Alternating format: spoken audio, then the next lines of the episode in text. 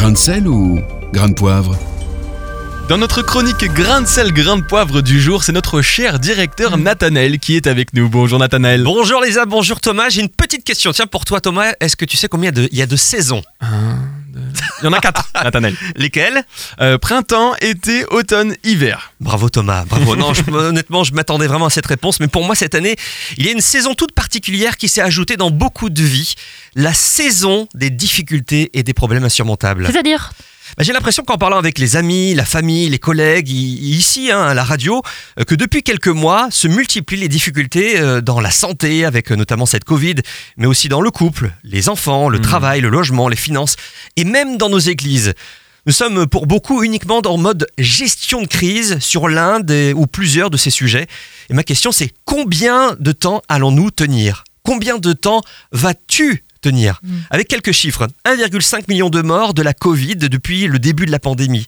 Certains économistes prédisent un doublement du nombre de chômeurs en Europe et pourrait atteindre 30 millions de personnes. En Suisse, le nombre de divorces a augmenté de plus 25% en mars, plus 50% en avril et plus 75% en mai et juin. Mais Nathanaël, pourquoi aborder ce sujet et nous lâcher tous ces chiffres? Je vais vous dire, Alison, 24 ans, coiffeuse à Liège en Belgique. Ghislaine, 36 ans, restauratrice en Bretagne et maman d'un enfant de 10 ans. Ou encore le célèbre rugbyman Christophe Dominici. Le point commun de ces trois personnes Le suicide. Ne plus voir aucune solution que mettre fin à sa vie. Hmm. D'après un sondage de l'IFOP et de la fondation euh, Jean Jaurès, 20% des Français sont actuellement, en 2020, là, au, au moment où on parle, ont des pensées suicidaires. Un chiffre alarmant malgré la stabilité par rapport à 2016 qui cache la fragilité particulière des jeunes, les chômeurs, les dirigeants d'entreprise, artisans et commerçants. On peut même rajouter aussi les soignants.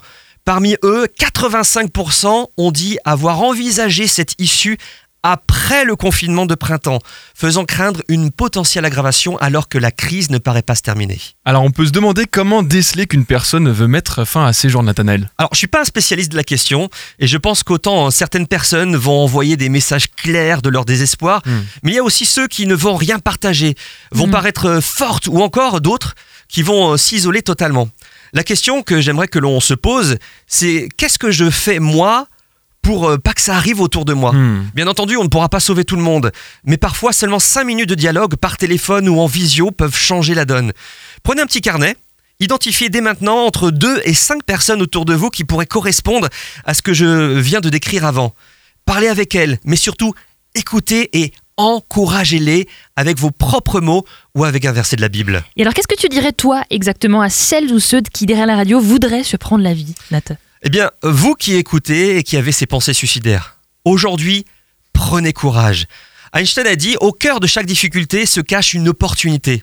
Mais encore plus, la Bible nous dit que le Dieu d'éternité est un refuge. Il est depuis toujours un soutien ici-bas. Ou encore, ceux qui se confient en l'éternel, en Dieu, sont comme euh, la montagne de Sion, qui ne chancelle pas.